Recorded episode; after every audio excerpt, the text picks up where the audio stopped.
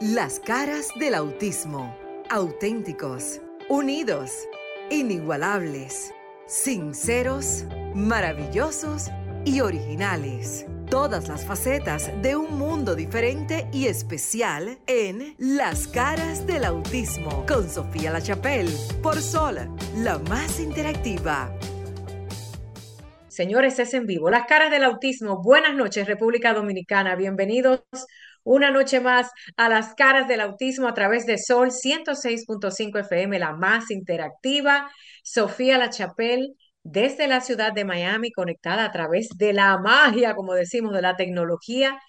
Gracias a ustedes, el público, gracias a la administración de RCC y gracias a nuestros hijos con diferentes condiciones de vida en el llamado sector discapacidad que nos impulsan a luchar y a tener espacios de comunicación para educar e informar al pueblo. Yo he estado un poquito ausente por diversas razones, pero bueno, ya estamos aquí, pero sé que ustedes, el público, siempre ha estado pendiente, gente que nos ha acompañado desde el primer día, también eh, Maritza, que ya está a punto de llegar en cabina, eh, Cristina, que se unió al equipo, Cristina Mena, también el doctor Alcedo Margarín, una gran eminencia en temas de familia, y, de las leyes, y el querido Luis, que está en cabina, que lo conocí en una graduación de Alfi eh, sobre el tema de una persona con la condición de autismo que se gradúa eh, como comunicador en, la, eh, en nuestro país, República Dominicana.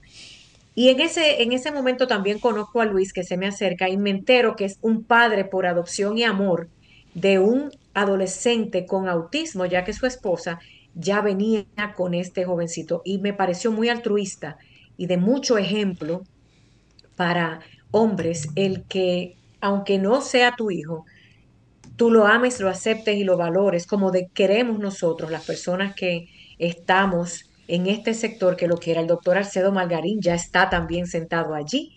Em, yo les voy a pedir unos minutitos antes de darles los saludos a ustedes, caballeros, pero ya le di la, la bienvenida porque sé que estamos en una época de armonía, en una época de muchas fiestas. Eh, sabemos la gran tragedia que ha pasado en nuestro país por un fenómeno atmosférico, por las lluvias. Y como hemos hecho a lo largo de cinco años, queremos que esta plataforma, que es de ustedes, sea un puente de comunicación. Yo no he escuchado absolutamente nada de las familias que tienen algún ser querido con discapacidad Llámese que le, en silla de rueda, llámese con parálisis, llámese de la eh, comunidad de sordomudos o ciegos que han sido eh, quizás afectados por lo que ha sucedido y me gustaría que si usted tiene alguna necesidad y nos está escuchando debido al fenómeno atmosférico, las lluvias y todo lo que ha sucedido, que usted se comunique con nosotros. No vamos quizás a poder ser en este momento la ayuda idónea, pero quizás le podemos ayudar a canalizar dónde buscar ayuda, porque si de por sí es difícil tratar de sobrevivir en situaciones de, tragedias por lluvias, por fuegos o por lo que sea, imagínese cuando usted tiene un ser querido que está limitado en su condición y que quizás su voz no es escuchada. Nosotros somos su voz. Vamos a hablar un poquito del tema de las fiestas. Es como la contraparte de la vida, la risa y el llanto. ¿Por qué las fiestas? Porque en esta época también se olvida mucho a las personas que tienen diferentes condiciones, especialmente autismo, y queremos darle unos consejos para que usted cuide de la salud mental y también de la parte de la conducta, de cómo poder estar en un ambiente donde haya mucho ruido, mucha algarabía, pero también estamos invitándolo, por otra parte, a que se comunique con nosotros si se vio afectado recientemente. En noticias internacionales le quiero decir que me agradó ver que en Panamá se va a llevar este miércoles un congreso, se va a llevar a cabo este miércoles un, un congreso que hay varios especialistas. Panamá, siempre lo he dicho, yo lo visité en varias ocasiones, tiene un proyecto para adultos muy, muy bueno, al igual que la Ciudad de México, yo sé que el doctor estuvo por allá, pero en otras cosas, y que son un referente o debería ser un referente para nosotros en República Dominicana, invitar a personas de Latinoamérica, nuestros hermanos panameños, en dos o tres ocasiones visité ese proyecto de adultos y es maravilloso. Incluso tienen especialistas de conducta, ABA, que viajan desde Estados Unidos, los jóvenes universitarios, y hacen sus pasantías en Panamá. Me parece maravilloso. Les voy a pasar a través de mis redes, que es el miércoles 29, un acceso vía Zoom, como el mundo ya se comunica, sobre el uso correcto de medicamentos con personas en el trastorno del espectro autista y otras, y otras condiciones, pero también vida adulta. Y ya más de cerca, eh, luego al final del programa les dejo unas sugerencias para otras cosas que se están llevando a cabo en nuestros, eh, en otros países que no es solamente República Dominicana. Luis, doctor y el público, vamos a dar los teléfonos y como les decía, que quizás podamos ser esa plataforma para que llamen quien tenga algún tipo de necesidad que se haya visto afectado. Entrego con ustedes allá al estudio. Bueno, gracias Sofía La Chapel, gracias a ese público que como de costumbre todos los sábados de 7 a 8 de la noche, hora de República Dominicana, nos sintoniza este programa a través de Sol 106.5, la más interactiva. Y quiero aprovechar después de este preámbulo que ha hecho nuestra querida, estimada y adorada Sofía La Chapelle, también decir que hoy 25 de noviembre celebramos en República Dominicana. Y no conmemoramos. o que conmemoramos más bien. Qué buena la observación del doctor Alcedo Magarín, que siempre está atento. El Día Internacional de la No Violencia contra la Mujer. Y yo le añado algo más. No violencia contra ningún tipo de ser, ya sea mujer, sea hombre, sea persona con discapacidad. No violencia, señores. Ni una menos, ni una más eh, en, en este sentido de la violencia contra la mujer. Buenas noches, doctor, después de esta larga y extensiva vacaciones. Buenas noches. Buenas noches, realmente coincide con mi primer año en la cara del autismo, mi permanencia fuera del país y también en la frontera dominico-haitiana. Yo estuve no solamente... ¿Estuvo, mediando? Sí, estuve, eh, decir, no, formando, porque mi, parte de la capacitación a ciudadanos sobre los métodos alternativos en la resolución de conflictos, principalmente la mediación familiar, que es uno de los temas que más candente que debemos manejar. Y yo sé que la cara del autismo hay muchas personas que también por la situación del día a día hay violencia en el seno de la familia. Que también un día de esto yo quiero participar, como hizo Cristian Nave, como entrevistado. O sea, que me entreviste sobre el tema. Pero podemos, hacer, podemos hacer de ahora. Claro. pero, mientras tanto, me siento contento de retornar aquí al país. Sí, he dicho en la frontera permanecí una semana. Y ya estamos con, en la cara del autismo. Y en realidad, eh, lo que Luis dice un hecho que ocurre en la República Dominicana bajo el régimen de la dictadura de Trujillo en 1960, la desaparición física de, las hermanas Mirabal, genera en los años 90 este Día Internacional, que es mundial, Luis, no solamente de la República Dominicana, logrado a través de las Naciones Unidas, eh, consagrado a no violencia contra el ser femenino en el sentido amplio de la palabra. Y eso queremos que la no violencia llega a todos los humanos. Sin más preámbulo, le saludamos a la población en sentido general y la voz femenina de este programa en cabina, porque ya la, a través de la red nuestra querida directora Sofía Lachapel hizo su exhortación, su saludo, y también la parte que me llamó la atención, el año que yo entré acá, la misma sugerencia para las fiestas, que creo que también el día de hoy se va a ser tocada, cómo manejar el ruido con relación y la música a los niños que tienen o los adultos que tienen discapacidad eh, con el autismo. Eh, mi querida Marisa, buenas noches, querida abogada. Buenas noches para ustedes, qué bueno que ya está de regreso, que se reintegra y que está aquí con nosotros. Nosotros agradecidos de Dios de regalarnos un sábado más en este su espacio, la escala del autismo. Como bien dicen ustedes, tanto Luis como Sofía y usted, doctor Magarín, eh, celebrar un año más de lo que es este espacio dedicado a la discapacidad, especialmente el autismo, es una gran bendición. Una bendición que tenemos que asumir con un rol, con este gran compromiso de ser esos ojos, esas manos, esas voces, esos cerebros, esos pies, manos, todo lo que es el cuerpo humano y nuestra mente, a todas aquellas personas que no tienen la oportunidad de llegar a esos micrófonos porque a través de nosotros que manejamos tanto y vemos tantos casos, que mucha gente tú dices, bueno, eh, ¿qué hacemos si son tantos?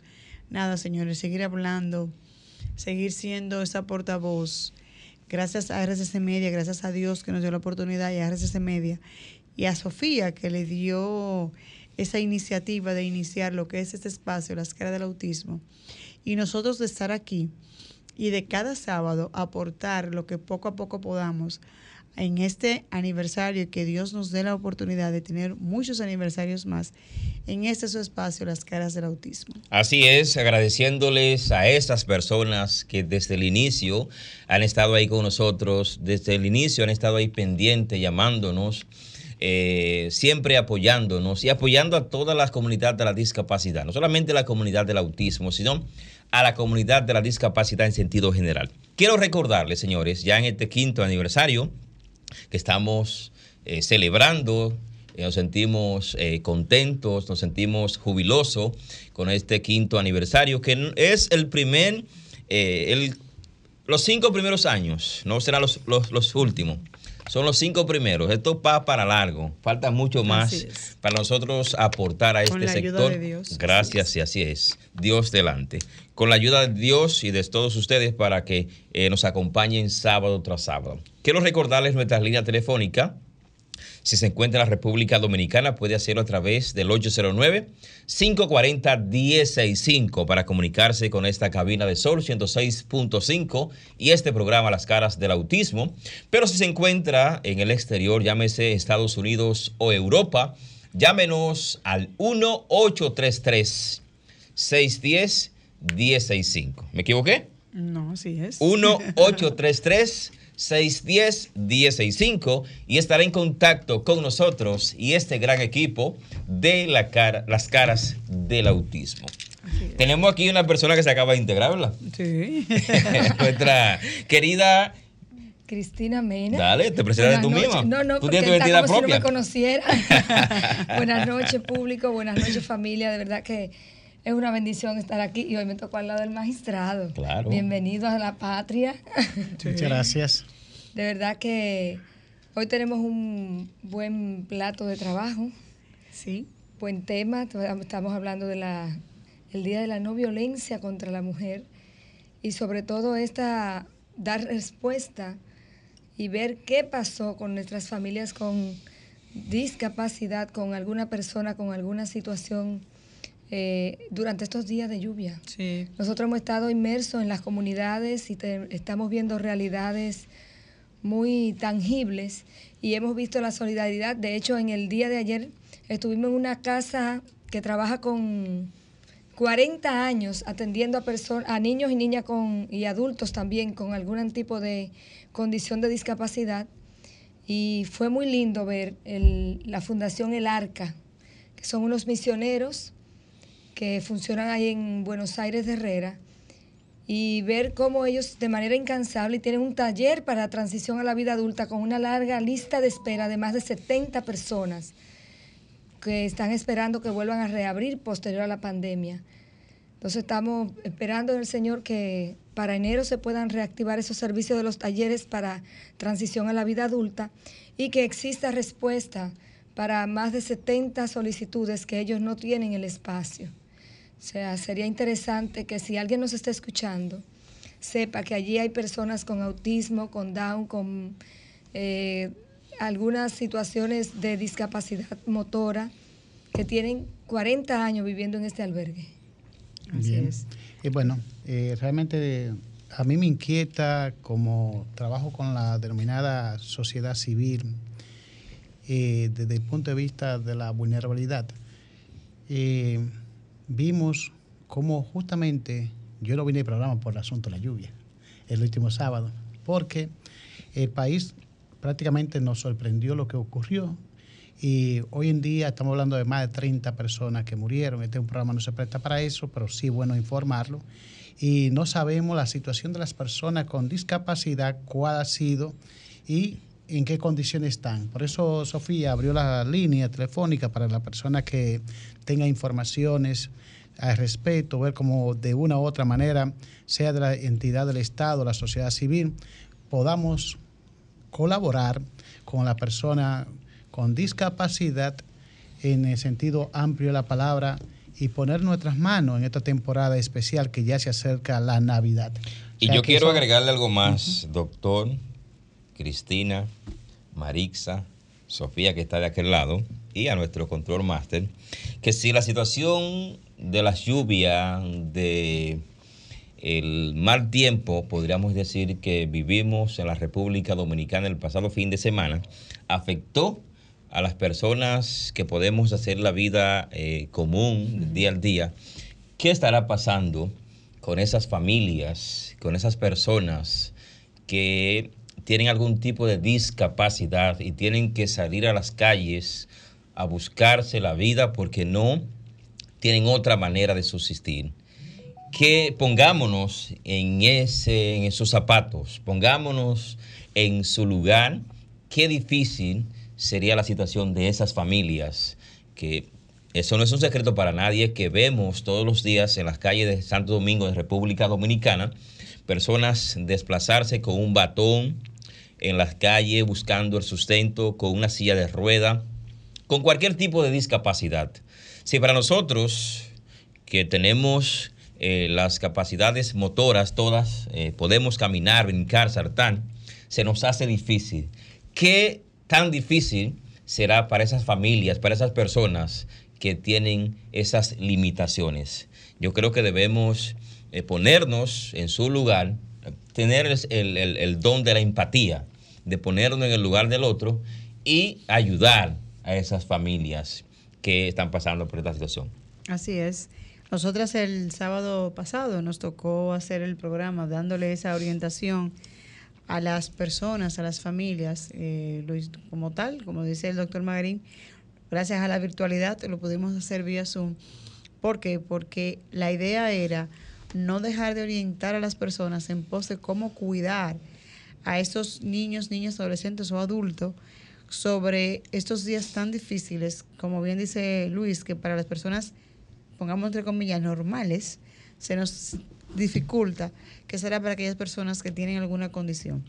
El llamado es entonces para ver qué de forma, de qué manera podemos nosotros como sociedad, como programa, aportar a estas familias, a esta gran comunidad de la discapacidad, de prever, sobre todo aquellas personas que necesitan estos dispositivos digamos, cuando son ciegos, cuando son físico-motores, cuando tienen una condición de autismo porque le molesta el ruido del, trueno, la, la, misma lluvia que de por sí hace su ruido natural, para esos muchachos también es, una, es un ruido exageradamente diferente.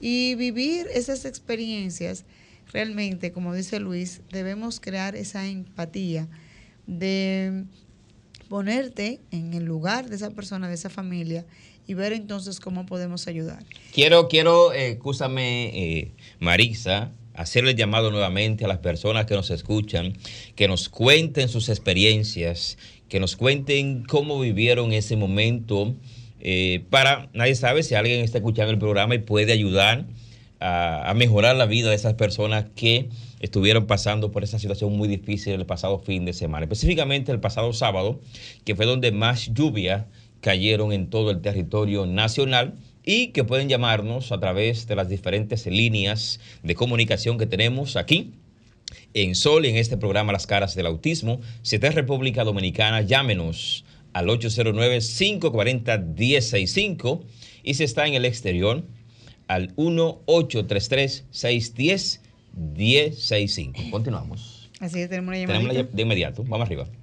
Hola, buenas noches. ¿Estás en Las Caras del Autismo? Buenas noches, la cara de autismo. Sí, buenas noches. ¿Su nombre? ¿Dónde nos llama? Le habla Samuel Valdés desde Higüey. Bienvenido. Yo primero quiero saludar, saludar a todo el equipo, de manera especial a Sofía de Chaper. Gracias. Ella recibe su saludo, gracias. Oiga, eh, el señor decía que realmente yo estoy de acuerdo con usted. Aquí es un país indiferente. Y más indiferentes son las autoridades que nos gobiernan. Porque hay que ponerse en los zapatos del otro para saber qué se siente cuando una persona tiene necesidad y, y cómo andan esa persona ahí con problemas, a veces con batón y a veces con silla de ruedas, buscando el día a día, buscando quien lo ayude. Realmente es como usted dice, pero nada, vamos a tirar para adelante lo que no somos diferentes. Eso es todo. Gracias. Gracias. Eh, dice nuestra directora que... Sofía, eh, sí, a ver si puede entrar. Sofía, estamos aquí esperando por usted. ¿Qué tal?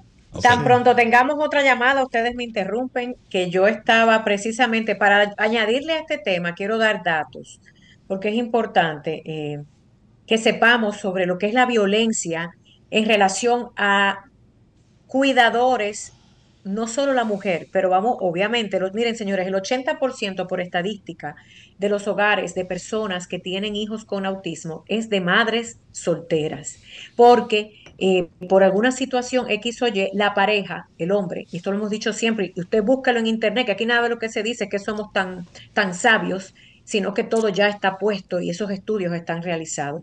¿Por qué porque lamentablemente por cuestiones culturales, y esto es precisamente para Latinoamérica y donde es eh, hispanoparlante o de habla española, en los hogares a nivel cultural, el hombre está diseñado, y quiero que entiendan esto, no quiero que, eh, que crean que estamos hablando porque todos son iguales, no, nosotros mismos hemos puesto la diferencia de grandes figuras como Luis y otros que dan, eh, marcan la diferencia, pero es que por estadística si queremos verlo, por lo menos siete de cada diez hogares, la mujer se queda sola porque hubo una incomprensión sobre la condición. Y ya de por sí se ha demostrado que el simple hecho de la incomprensión de esta condición, de no saber lo que es, eh, de juzgar, de aspectos culturales y religiosos, abandonan el hogar y se queda la mujer cuidando de él o los hijos con la condición de autismo o cualquier otra discapacidad ya de por sí la incomprensión, que usted dirá que es una palabra que suena muy linda, que no me comprendes, ya de por sí es un tipo de violencia, es un tipo de maltrato. También el estudio que viene desde eh, Harvard, que están estudiando bastante el concepto del autismo y otras entidades, pero para darle a lo que les encanta notar, eh, la incomprensión por parte del público, de las personas, también es una forma de violencia y maltrato. El hecho de que a ti no te comprendan en la escuela, el hecho de que no, a ti, que eres el, cuidador de ese ser especial, el hecho de que no entiendan el vecino, los amigos, la sociedad en general, cómo tratarte, cómo hablarte para poder apoyarte. Por ahí en algo, si usted cree que la violencia es un golpe físico, estamos muy equivocados. Está la violencia emocional y está la violencia de la incomprensión, que es donde empiezan los niveles de violencia, porque si yo no te comprendo, no te entiendo, no te puedo ayudar, mis palabras te pueden herir, en algo tan sencillo como eso, y ahí todos somos culpables. Porque dentro del mismo seno familiar, si uno como padre, cuando recibe un diagnóstico, no se educa, nos herimos unos a otros y nuestros familiares también. Quiero que vayan anotando esto para que hagamos un acto de conciencia Luego, como les decía, las estadísticas de la mujer que queda sola en el hogar. Pero también hay casos muy, muy puntuales. Por ejemplo, a mí no se me olvida el caso en México de una señora que la llaman en Luz, que salió mucho en las noticias, quien su vecino, cansado de los gritos por quizás la desesperación de su hijo con autismo severo, el vecino le roció alcohol y la prendió en fuego. Y esta mujer falleció son tantos los casos que usted va de una cosa tan sencilla como usted quizás piensa que es la incomprensión a terminar en algo tan trágico como la muerte. Entonces es muy importante que hablemos desde el seno del hogar, desde la sociedad, sobre cómo evitar la violencia emocional, la incomprensión y peor aún, la física, para las personas que tienen que cuidar de alguien con la condición de discapacidad o autismo y también para ese ser humano que no entiende la dimensión ni de la maldad ni de la violencia. Y si usted tiene un caso y usted piensa que nadie lo entiende, nosotros aquí lo entendemos. Parixa sabe que a través de los años hemos tenido testimonios bien fuertes. Y si usted es una mujer, mire, yo le voy a decir algo. Yo sé que es muy importante uno encontrar una pareja y uno tener un hogar, entre comillas, o qué bueno si lo tenemos, o no lo tenemos es mal, pero lo más importante es que cuando uno decide ya ser madre, aunque es una decisión que se supone sea de dos, y usted desde su vientre trajo un ser humano a este mundo, hay muchas mujeres sometidas que no hablan y que sus parejas, padres de ese ser con autismo, las violentan, tanto física como emocionalmente. Y por el que dirán, y quizás por la parte económica, o por no quedarse solas, pero están más solas que un perro abandonado, no hablan. Yo me topé, voy a dar dos un minuto y los dejo con ustedes para ver si nos llaman y suenan esas líneas. No tiene que decirnos su nombre ni dónde vive, pero si usted se siente que se está ahogando y nadie le entiende, llámenos, que aquí le, por lo menos la vamos a escuchar. Escuchar libera esa presión. Yo venía eh, tantos viajes que daba a República Dominicana y se me acercó una joven que vive en Estados Unidos Dominicana y me dice, ay Sofía, que quiero hablar contigo, que no sé qué. Y me dice que ella regresaba al país, a República Dominicana, a reencontrarse con el padre de su hijo con autismo, que la había abandonado luego de varias situaciones difíciles y peleas que tuvieron por el niño y que él la votó, que él la dejó en buen dominicano y que él se vino a vivir para Dominicana y que ella luego lo convenció y se perdonaron, según ella, mutuamente y que ella venía a buscar su marido. Allí no había terapia, allí no... ¿Qué, qué yo creía? Miren, señores, yo he tenido que escuchar cosas muy difíciles. Incluso me reveló que el padre golpeaba a su hijo. Es muy difícil, pero tenemos que escuchar su testimonio. Mi única sugerencia fue la siguiente. Tenemos no una te voy a llamadita, hablar Sofía, como- antes de tu sugerencia, tenemos una llamadita. Amén. Mm, Bueno, se cayó. Vamos a continuar. Y Vuelvo a intentar la llamada. exacto. No, pero ustedes levántenme la mano. Estamos en hagan el un grito, 809 digan algo. 540 1065 para su testimonio. Sofía, un segundito. Hola, buenas noches. ¿Estás en las caras del autismo? Aló, buenas noches. Sí, buenas noches. Ramón. Cuéntanos. Sí, la única vez que voy a llamar, yo no voy a llamar ya varias veces, no, nada más una sola vez. Ramón, dime cómo está eh, San Cristóbal y la persona con discapacidad en este momento. Más que San Cristóbal tiene una situación muy especial antes de esto, con los asuntos del incendio y todo eso. O sea que, ¿cómo va esa situación por allá? Bueno, esa gente, hay una compañía famosa de electrodomésticos, le, le facilitó eh, el día pasado, le regaló en la inauguración, le regaló efectos eléctricos, etcétera. Y, y hey, a Sofía la vi en Arrojo Vivo con María Celeste Arrará. Wow, Sofía, usted se ha dado grande.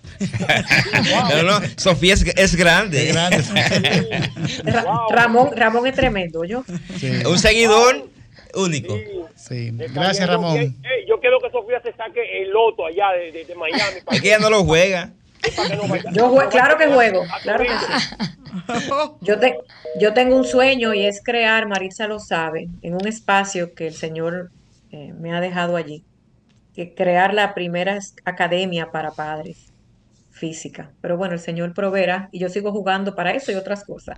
Miren, vamos de nuevo, vamos de nuevo al tema, interrúmpame. Me do- le decía sobre esta joven madre que me pide un consejo. Me dice, ¿qué tú crees que yo debo de hacer? Imagínense, uno volando en 30 mil pies de altura y a punto de aterrizar. A mí me dieron ganas de decirle, devuélvete para Nueva York. Pero ¿quién soy yo para decirle a una mujer que también se le nota que quizás está enamorada o está maltratada? Yo sí le hablé en nombre de su hijo. Le digo, mira, lo único que yo te puedo decir es que no deberías permitir que el padre de tu hijo golpee a tu hijo. Y entiendo que no, que quizás esos golpes es por frustración, por incomprensión, porque él no conoce del diagnóstico, pero nuestro deber como ser humano, no porque sean nuestros hijos, si tú ves a alguien que lo están golpeando en la calle, tú vas a permitir que lo golpeen, y más aún a un hijo. Entonces, por ahí te pido que hagas un acto de conciencia y lo denuncies, porque si le sigue pegando a tu hijo, un día lo puede matar. Como mujer no tengo nada que decirte, sino que vayas a un psicólogo. Muy difícil. Son, Porque- es un testimonio muy difícil, sobre todo cuando tú eres una madre soltera y te toca velar por tus hijos.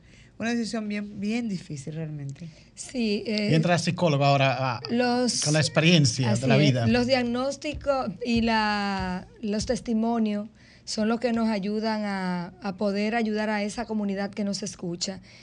Y estamos hablando de las madres que quedan solas, pero también tenemos una realidad, me imagino que no solamente en República Dominicana, de las madres adolescentes que traen un bebé con una discapacidad y se lo dejan a la abuela. La abuela cría ese niño y ahora, por ejemplo, en esta misma semana acabamos de diagnosticar a un niño que estaba diagnosticado previamente con un síndrome de al- alcohólico fetal. A su corta edad de nueve años ya está manifestando una conducta negativista desafiante. La abuela toma al niño para estabilizarlo porque tenía una situación de desnutrición, no se sabía lo que era y cuando ella acude al Sistema Nacional de Salud porque ella dice que ella iba a dar con lo que su niño tenía, ya con el diagnóstico. Ella me dice eh, con tristeza, qué bueno que nos encontramos con una ONG cristiana que nos está acompañando en este proceso, porque lo primero que yo recibí es que no pierda tiempo con ese muchacho. Eso es violencia. Y estamos hablando de un profesional que, al que yo acudo con una problemática y que quiero que, por favor, estoy con una voz de auxilio, no parí yo el muchacho, pero es mi nieto, lo encontré casi muerto, lo estoy nivelando, lo estoy adecuando, y cuando voy a donde yo entiendo que me van a dar la salida, esta es la respuesta que recibo. Eh, yo hago un llamado a los que estamos interviniendo familias en contexto de vulnerabilidad extrema. No es solamente ver al paciente o a la familia como uno más mi actitud como profesional ante esa familia tiene mucho que ver con esa empatía que hablaba Luis Merán hace un ratito. No es solamente que yo le dé el conocimiento de un diagnóstico, es que yo tenga la empatía de saber que quien tengo delante de mí quizás no tiene todos los recursos para asimilar de la manera como yo le quiero plantear la problemática. Olvídese de eso, salga de ese muchacho, porque ese muchacho eh, cuando tenga una adolescencia a usted la va a matar. Esas no son maneras. O sea, es duro, pero esto también es violencia. Y eso fue un profesional que lo hizo. Sí. Eso es grave. Mire, señores, nosotros los academicistas o maestros sufrimos muchísimo, más que un perro, decía Gabriel García Márquez. Porque lamentablemente las academias cumplen su rol. La universidad significa conocimiento universal. Usted va y que el conocimiento universal y se le entrega un cartón que le llamo diploma pero ese diploma debe acompañar muchas cosas. El número uno, que el ser humano busque su mejor condición, la mejor versión humana para actuar. Y yo creo que en las academias, por encima de todo, debemos trabajar con atención al cliente o usuario y hacer lo que llama empatía. ¿Cómo es posible que, por ejemplo, esa situación, y ahí usted trae un dato para el que está escuchando, que bueno que usted como especialista, psicóloga, eh, alcohólico, es decir, festal, es decir, desde el vientre de la madre. Ya Son niños que la madre es una alta consumidora de alcohol y ojo con los que nos están escuchando, por favor, si el alcohol durante la gestación es dañino y la, la gran mayoría de muerte postnatal, muerte súbita que se dan, muchas de ellas están vinculadas a esa conducta de ingesta de alcohol durante la gestación. ¿Quién muere, la madre o el niño? El niño, el niño, y no solamente eso, este es un síndrome que vamos a invitar, yo tengo pendiente invitar a una especialista investigadora de este tema acá en el país para que nos acompañe y nos hable sobre esto. Pero una de las características principales que tiene este síndrome, sobre todo eh, en el que lo padece, en la mayoría de los casos, es que la parte racional, se ve muy afectada. La parte de la comprensión, la parte, en la parte académica.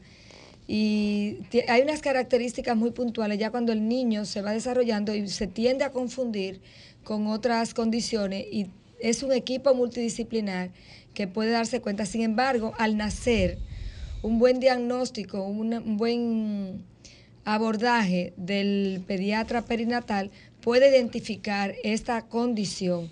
Quizás a la madre, que era adolescente, le pudieron haber dicho, pero por la condición de adolescente ni siquiera se inmutó y el niño empezó a crecer. Recuerdo que una de las cosas, ese bebé, cuando la abuela lo recibe, no sabía comer en la mesa, le tenía que le ponía las cosas como si fuera un perrito y él comía del suelo. Qué pena. Bueno, sí, eh, vamos aprovechando esto, estos consejos o estas palabras que nos ofrece nuestra querida compañera eh, Cristina Mena, recordarle nuestras líneas telefónicas por si alguno de nuestros radioescucha quiere comunicarse con nosotros a través del 809 540 165 desde República Dominicana, 1-833-610-165 y estaré en contacto con la cabina de Sol 106.5 y este programa Las caras del autismo que hoy estamos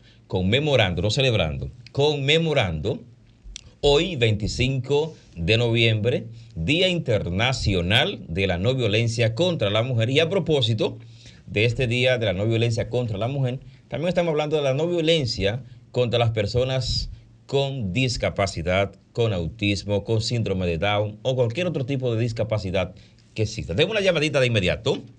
Buenas noches. Gracias, buenas noches. Sí, ¿con quién hablamos y de dónde? Bendiciones. De la- hablamos del Distrito Nacional, hablan con Willy Baez. Gracias. Yo quisiera preguntarle, a ver si ustedes tienen alguna información. ¿Por qué en la actualidad están naciendo tantos niños con autismo? Y si eso tiene alguna algo, alguna condición especial, si hay algún tratamiento específico. Yo ah, afortunadamente no tengo hijos con esa condición, pero de verdad que debe ser muy traumático para un padre tener un hijo con esa condición. No sé. gustaría Sí, ver si sí, le vamos a responder en el aire. Quédese en contacto con nosotros. Gracias por llamar. No sé si Cristina, Sofía, si está en la línea o, o Marixa puede darle Por esa aquí respuesta. estamos. Aquí Por está. aquí estamos. Sí. Déjame apoyar. Sí. Nos han hecho mucho esa pregunta, señor, muchas gracias. Y todo el que quiera llamar, mira, para eso están los medios de comunicación, se supone, para informar y no desinformar. Lo que le puedo decir es que nadie le puede dar esa, esa respuesta de manera específica, porque al año 2023, donde nos encontramos, y por más de 40 años, un grupo de médicos y científicos a nivel mundial continúan investigando la posible causa o la razón o el porqué del autismo. Pero al sol de hoy, ninguno puede decir, nadie, que es la Organización Mundial de la Salud, digamos, que es el líder a nivel mundial que habla de estos temas, o el CDC, que es eh, por sus siglas en inglés en Estados Unidos, han dado, han dicho, han anunciado que tal cosa provoca el autismo. Por eso es válida su pregunta, que mucha gente la tiene, incluso nosotros los padres al principio.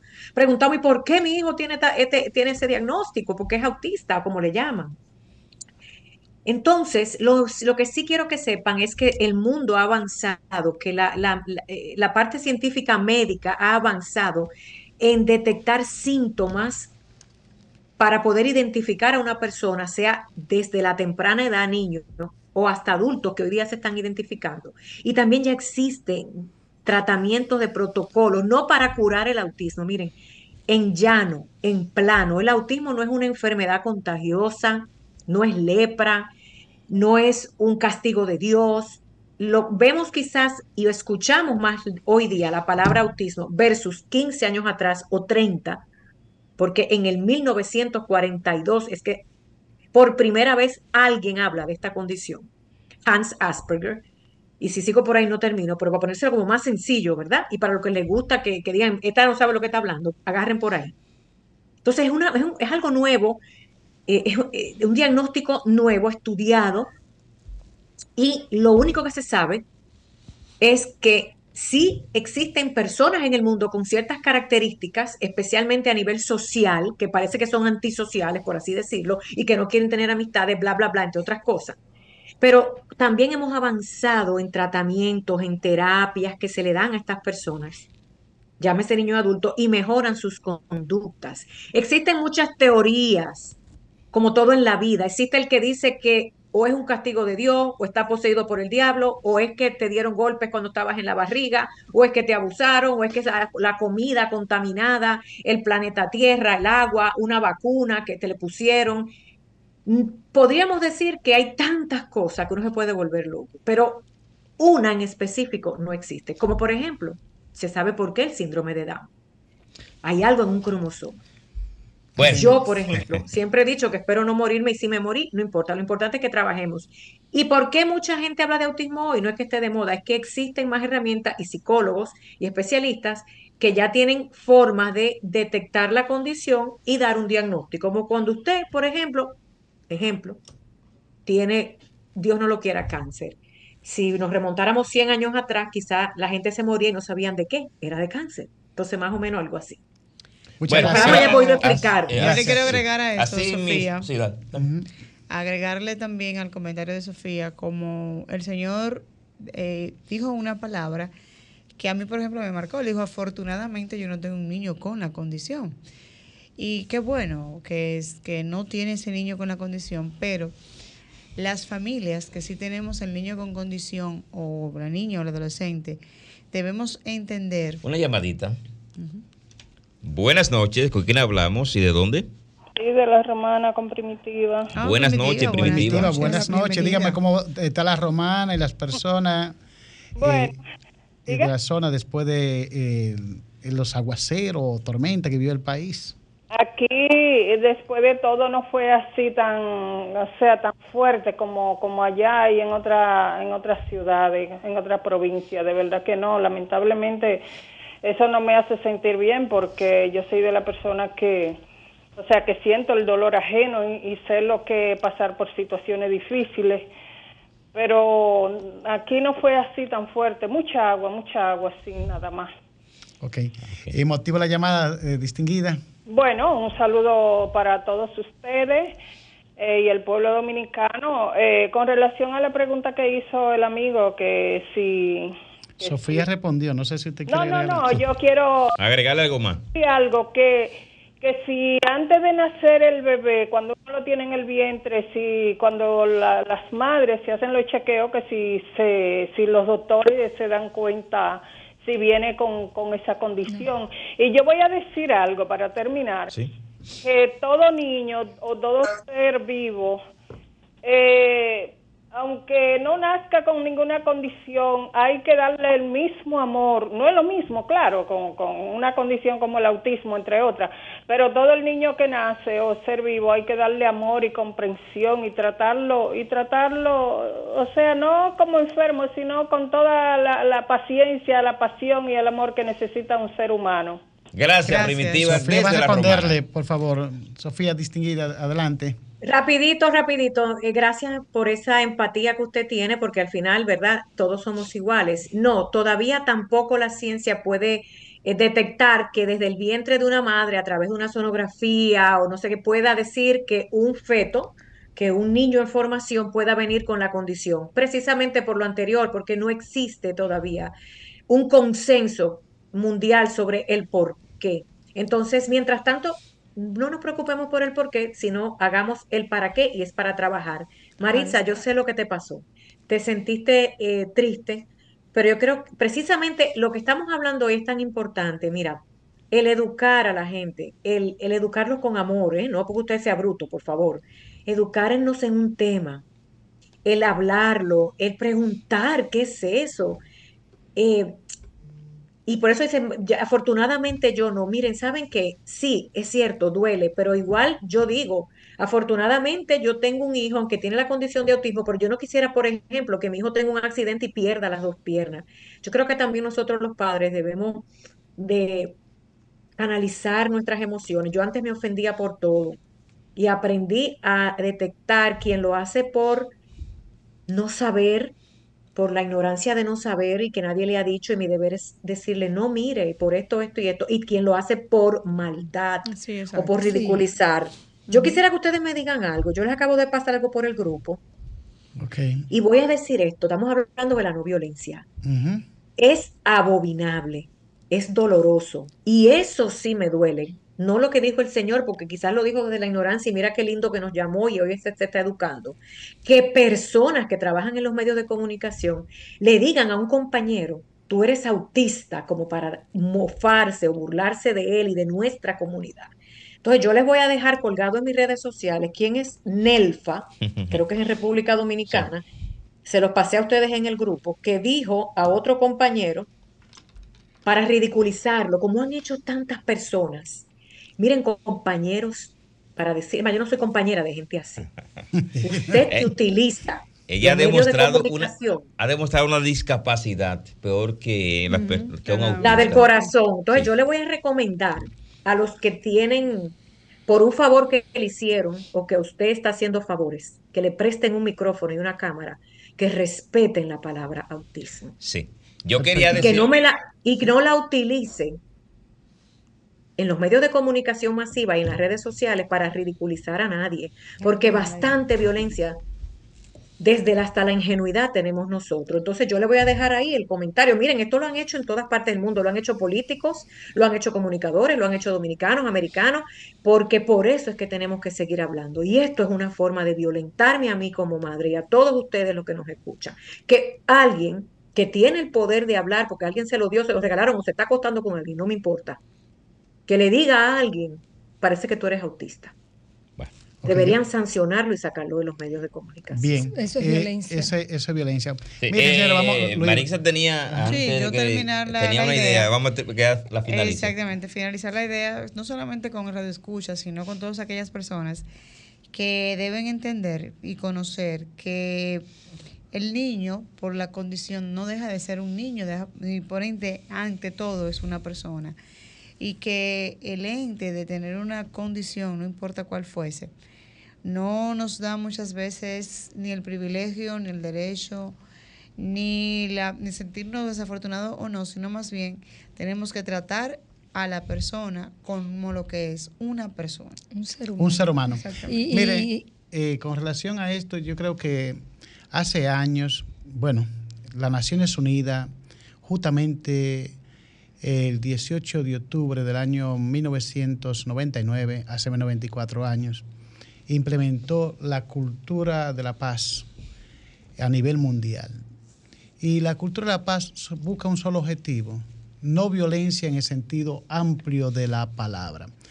Pero eh, la no violencia hay que educarse, porque cuando existe un- la preposición no, es porque hay, existe sí, sí hay violencia y muchas violencias. Entonces, ¿qué es lo que hay que hacer?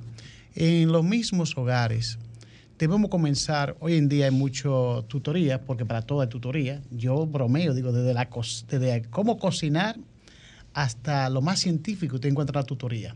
Entonces, hoy en día hay mucha tutoría que usted puede buscar en las distintas eh, Plataformas. la- Plataformas la, plataforma, sí, para la más autorizada, Eh, eh, YouTube, YouTube. puede usted buscar, ejemplo, eh, cómo implementar la mediación familiar. Esa es una herramienta fundamental que hay que trabajarla conjuntamente con la mediación comunitaria, porque la comunitaria te abarca los tres sectores. Número uno, comenzamos a controlar eh, todo eso que llamamos violencia en el seno del hogar. Recuerden que la familia sigue siendo la primera célula de la sociedad. Y entonces, si en nuestro hogar no somos violentos, pues automáticamente cuando usted forma parte de la comunidad, cuando usted salga de- su hogar, va a la calle, va a ver el vecino, a la vecina, y usted no va a practicar violencia. Entonces, si usted no practica violencia, tampoco recibe violencia. Entonces, la otra parte, ahí debe intervenir el Estado ya como comunidad y la, la escuela. Entonces, en los dos lugares donde yo entiendo que como trabajador del área y formador en lo que concierne a la cultura de, paz, los dos lugares donde más se violenta los derechos humanos de la persona es en, en la casa y en la escuela. Paradójicamente, los dos lugares donde usted debe eh, sentirse más cómodo, Más protegido. más protegido, Más seguro. más seguro, es el lugar que representa mayor violencia. Entonces, esa violencia debemos comenzar a controlar los adultos, porque los- la conducta, ustedes son psicólogos, aquí, por ejemplo, la mía Sofía estudió psicología, después de ser una periodista de fama internacional, y algunos de nosotros muchos cursos especializados en psicología, y tenemos una psi- psicóloga de base, que es Cristina. Entonces, ¿Qué es lo que hay que hacer? La conducta aprendida. Muchos de nosotros, por ejemplo, aquí en República Dominicana, para el extranjero quizá el término surra, que es pele en República Dominicana, se nos hace difícil despojar a los padres y a la madre, que es que el niño no entiende si no le da su pela. Al De niño- hecho, de y te lo justifican con la Biblia. Entonces, miren, esa cultura autoritaria debe ir desapareciendo. Hoy en día los niños, por razones obvias, su mayor adicción son los celulares. Comencemos con el castigo por ahí. Y por- y Castigo por no, el- eliminar privilegios. El castigo no debe existir en una cultura de paz, Efectivamente. sino eliminar privilegios, que es el mejor modelo de crianza. Amor, límites y eliminar privilegios. Pero yo quiero escuchar, antes de finalizar este programa, dos o tres llamadas de esas personas que nos escuchan todos los sábados y que durante cinco años han estado pendientes de este programa. Casi a Porque este Luis. programa, Estamos trabajando para seis, ya cinco cumplimos. claro, claro. Llámenos al 809-540-1065 desde República Dominicana. 1-833-610-1065 desde el exterior. para que se comunique con nosotros e interactúe, forme parte de este programa. Pues nosotros somos aquí solamente los, los que dirigimos el programa, pero este programa es de todos, de esa familia, esa gran familia de la discapacidad. Nosotros venimos, tenemos la llamadita de inmediato, que llama, hay que Te están complaciendo, Luis, de una vez. Buenas noches. Sí, buenas noches. ¿Con quién hablamos y de dónde? Se cayó. Se cayó, bueno. Inténtelo nuevamente, por favor. Sí. Para que hable con nosotros antes de finalizar. Bueno, lo importante también de esto, eh, hablamos de la plataforma YouTube, eh, este medio también hace una labor extraordinaria. Todos los lunes, eh, en el lenguaje técnico de la tecnología, he colgado este programa. Y también hay un reproductor. Yo todos los lunes, aunque no venga el programa, mi misión de Está atrasado, no están no están mandando el, el- material temprano. Eh, No, no, no, no, no, no. Eh, dedico una o de dos viaje, horas. estaba en No, México, estaba en México, No, no, pero. ¿a dónde no quiere que esté? Ah, Me encargo de la distribución. Entonces, realmente esta es una labor social que se viene realizando y yo creo que la única forma del ser humano eh, humanizarse, porque paradójicamente todos somos humanos, pero hay humanos deshumanizados, que es la Nos parte toca bestial. trabajar con ellos. Entonces, lo que debemos humanizarnos, y para eso hoy en día tenemos muchas herramientas que es a través de la ah, comunicación. Entonces, Sofía, no sé si quiere decir algunas palabras antes de finalizar o si tenemos, eh, sí, Yo Cristina. tenía, Cristina iba a decir pendiente, yo tenía pendiente que a la persona que nos llamó, que hablaba si había algún diagnóstico en la vida intrauterina, agregar a lo que dijo Sofía, que es el autismo, inclusive la mayoría de los indicadores de alerta, se, en, en la mayoría de los casos, se empiezan a manifestar a partir de los dos o tres años, en algunos casos, porque el niño lleva un desarrollo, como nosotros llamamos, dentro de su escala normal, y empiezan a manifestarse algunas conductas que dan alerta y son las que llaman a la atención, sea del nivel inicial donde se encuentra el niño, de los cuidadores y de la madre cuando empiezan a observar. Hay algunos que desde que son bebés eh, se empiezan a notar, pero otros de los dos a los tres años, y por eso los diagnósticos no se hacen a tan temprana edad en la mayoría de los casos, porque pasa desapercibido. Pasan como niños que le da rabieta, que hacen pataletas, y hay que prestarle atención. Asimismo, yo quiero agregarle al- algo más que desde el principio quería decirlo. Asimismo, como no hay una causa real hasta el momento que diga cuál es la causa del autismo, asimismo, ni la madre tiene culpa de que el niño salga con esa condición, pero ni el padre tampoco. Porque conozco de familias que se han dividido porque el padre regularmente culpa a la madre de que el niño haya nacido con esta condición. Y lo digo como padre. Quiero llevarle este consejo a los padres que todavía no se han concientizado de esa realidad. Investigue, estudie, entre al internet, entre a las diferentes páginas que hablan sobre las diferentes discapacidades, sobre el autismo, e investigue por su propia cuenta para que así no esté culpando a la madre de X o Y razón. viceversa. O no, y que viceversa. entre, a la Porque- pa- a que entre a Sofía La Chapel, que Claro. ahí están los cinco años de programa. yo hago, más- hago más énfasis por el padre, porque los casos mayores suceden de los padres hacia la madre. Pero es un Por tema el cultural. machismo, compañero. Es por el machismo, Entonces, tema cultural. para que así eh, eh, la familia no se desintegre y puedan llevar esta gran bendición. Y que de Dios hecho, hay familias que tienen hijos con la condición de autismo que son muy unidas y son unas familias modelo a seguir, porque son abanderados de poder salir adelante con sus hijos e hijas y ser ejemplo para aquellos que están debutando con el diagnóstico. Luis, para concluir, y Marisa, que es abogada, voy a concluir con la máxima de nosotros los abogados. Desde que estudié Derecho, aprendí una máxima. Nunca busco culpable, siempre busco responsable. Si hay una situación donde hay un conflicto y hay dos partes, las dos partes tienen que ver en ese conflicto. Y ese conflicto hay que solucionarlo entre los dos. cada quien asumiendo su responsabilidad. Por eso cuando yo oigo que la gente buscando el pecado original, y bueno, está perdido, porque lo que hizo Adán y Eva, con el mayor Fue respeto a los religiosos, son problemas de ellos. Yo lo que te puedo responder, que soy responsable de cada uno de mis actos y que debo responder por ello.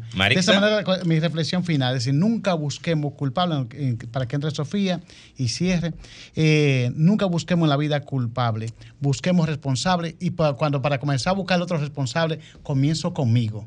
Si comienzo es. conmigo, yo tengo mi parte en esta situación. Entonces, de esta manera, eh, mi exhortación final es, nunca busque culpable, asuma su responsabilidad en cada caso que tenga en la vida y será feliz y se sentirá realizado en la vida porque usted es responsable de cada uno de sus actos. Muchas gracias. Mi parte, Marisa, le dejo. Así es, hemos llegado al final de nuestro espacio. Agradecer a todos y cada una de las personas que nos están en sintonía. Lo importante de esto es, como diría eh, nuestro aquí, o como dice eh, nuestro amigo y colega, el doctor Magarín, que no es tampoco eh, crear una responsabilidad que no podamos tampoco buscarle, las, sino buscar más bien la solución a lo que es esa responsabilidad.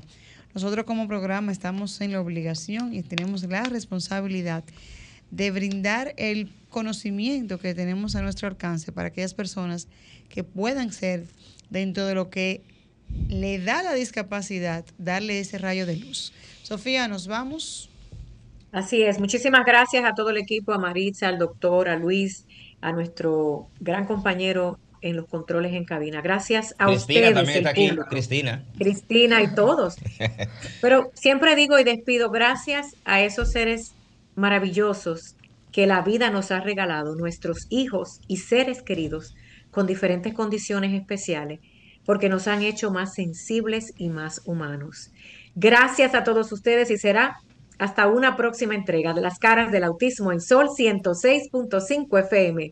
Dios me les bendiga. Chao. Buenas noches para todos.